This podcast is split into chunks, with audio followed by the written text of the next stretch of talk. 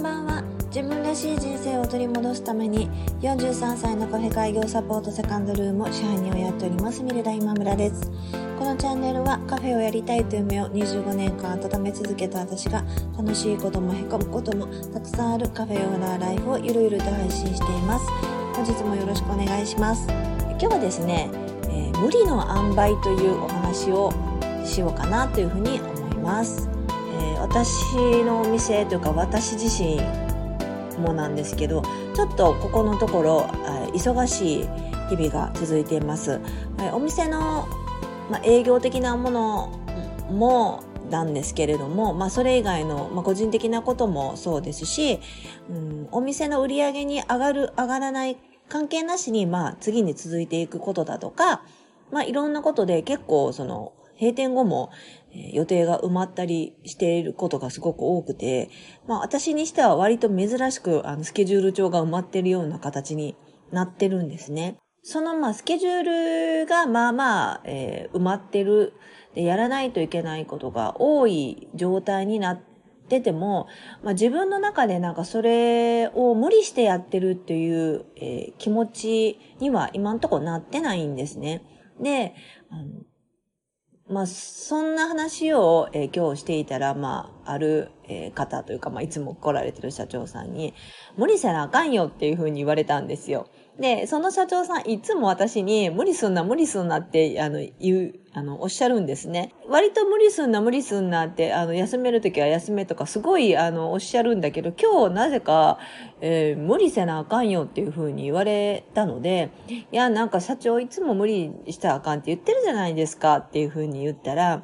無理せえへんかったら楽しないやろっていうふうに言われたんですね。これまで私、こう自分が無理しているというふうに思ったところの先には、まあ、辛いとか、体がしんどいとかいう、こう、マイナス、マイナスの、こう、場面ばっかりだったし、まあ、そ、無理するとそういうことになるっていうふうに思っていたので、まあ、なるべくこう、無理をしない、営業の形だとか、無理しない生活とか、そういうことを、まあ、考えてたんですけれども、今ちょっと自分のえー、スケジュールとかがタイトに、タイトっていうかタイトではないか。まあいろいろ埋まってきて、あの、忙しく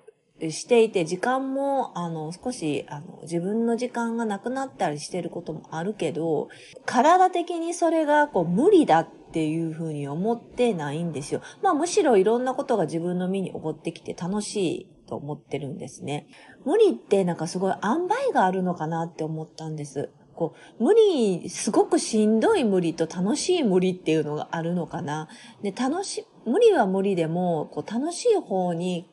まあ、ベクトルがいくというか、楽しい方に、こう、触れると、え無理を無理と感じなくなる。旗から見てたら無理っぽく見えるけど、自分は全然無理じゃない。で、逆に、こう自分の気持ちがこう、マイナスの方に行ってる無理って、ひょっとしたら旗からそんなに無理とは感じてないかもしれないけど、自分の中ではもうすごい無理して辛いっていう風になるのかなと思って、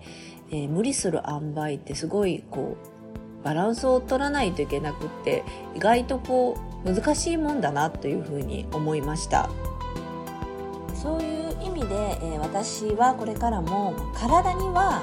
ー、無理をしないで。でも心にはちょっと無理をして、えー、頭は、